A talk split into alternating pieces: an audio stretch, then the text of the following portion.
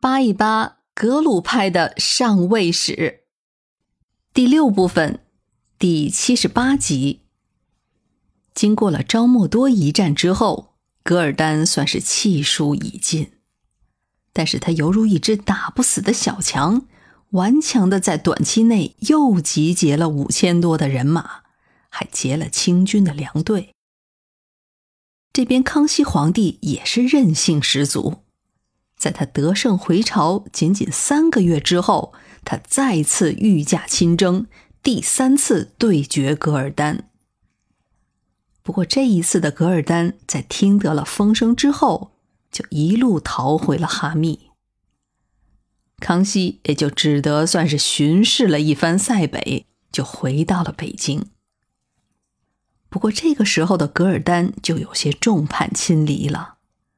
不少部将离他而去，甚至更有一位副将在劫掠了噶尔丹的儿子之后投降了大清朝。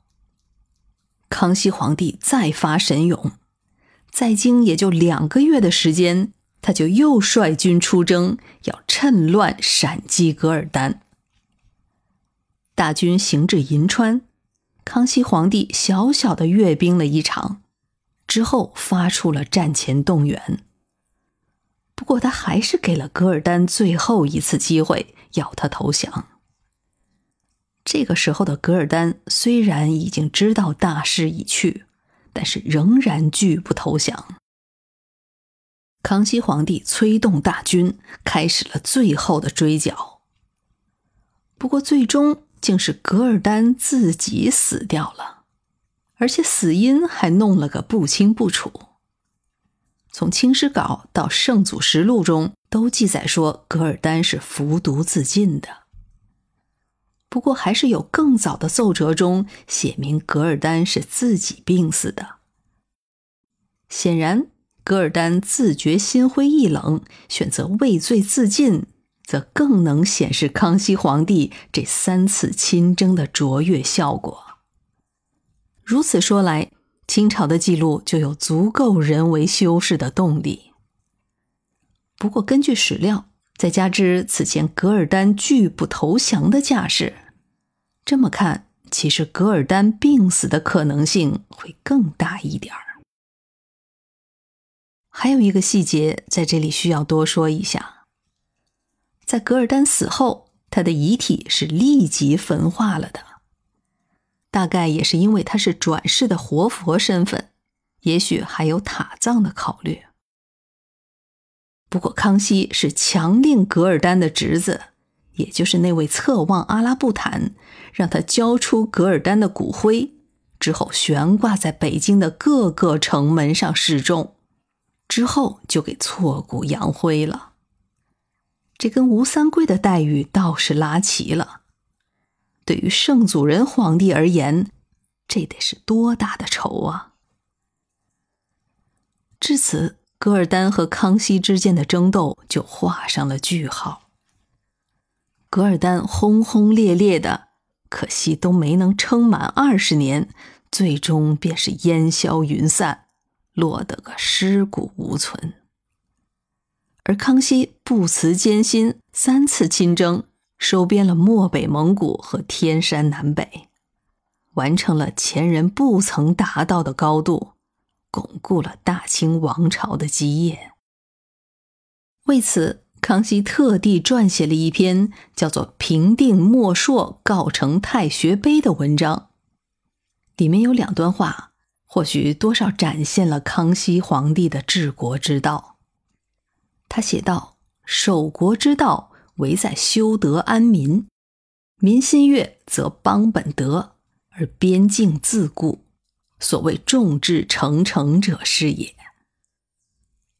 而在不得已要对外征伐的时候，则是一旦攻城，则重在随府，令其归心，使之不再有异心，以止动乱之源。不过，老实说。大清朝能有这前无古人的宏大疆域，也是多亏了噶尔丹的征讨。整个西域，包括后来被割让给俄罗斯的西北疆土，这些大部分都是噶尔丹从穆斯林和中亚诸国的手中夺来的，最终等于说是转送给了康熙皇帝。这大概是中国历史上最大、最典型的为人作嫁了。康熙皇帝这次剿灭噶尔丹之外，还有一个顺手牵羊的成果，只不过这可是一枚苦果。那就是他得知了武士达赖的死讯和桑杰嘉措密不发丧的这个大胆举措，还是在康熙第二次亲征的时候，也就是昭莫多之战之后，清军俘虏了一批准噶尔军的高级官员，其中有一个叫做丹巴哈什哈的，他招供说军中有一个和硕特那边来的使者，叫做罗累厄木齐。据他交代说，达赖喇嘛已经圆寂多年了。自然，这一下算是捅了马蜂窝了。如此大的事儿，康熙和大清朝廷竟然都被蒙在了鼓里，而且这一蒙就是十几年，这让大皇帝情何以堪？而且就在头一年。桑杰嘉措还用武士达赖的名义向康熙要了一个红教宣佛法王的封号。康熙的这一记窝心脚挨得也真够足似的。接下来当然就是天子的雷霆之怒下一系列的各方博弈了。我们在下几集再详细介绍。这里再说一点。噶尔丹应该也是在这前不久才得知武士达来死讯的，这对他到底有多大的影响，如今已经是无从考察了。但是就昭莫多之战中，噶尔丹和准噶尔军队最终呈现了溃败的迹象。虽然也有说这是准噶尔的军队爆发了天花，减员严重所致，但是也有可能。噶尔丹还是受了武士达赖圆寂的影响的。这么说，噶尔丹还是脱不了他高僧的底子。也是，好好的做个转世的活佛，他不香吗？非得弃佛从军，这也真是一出人生悲剧了。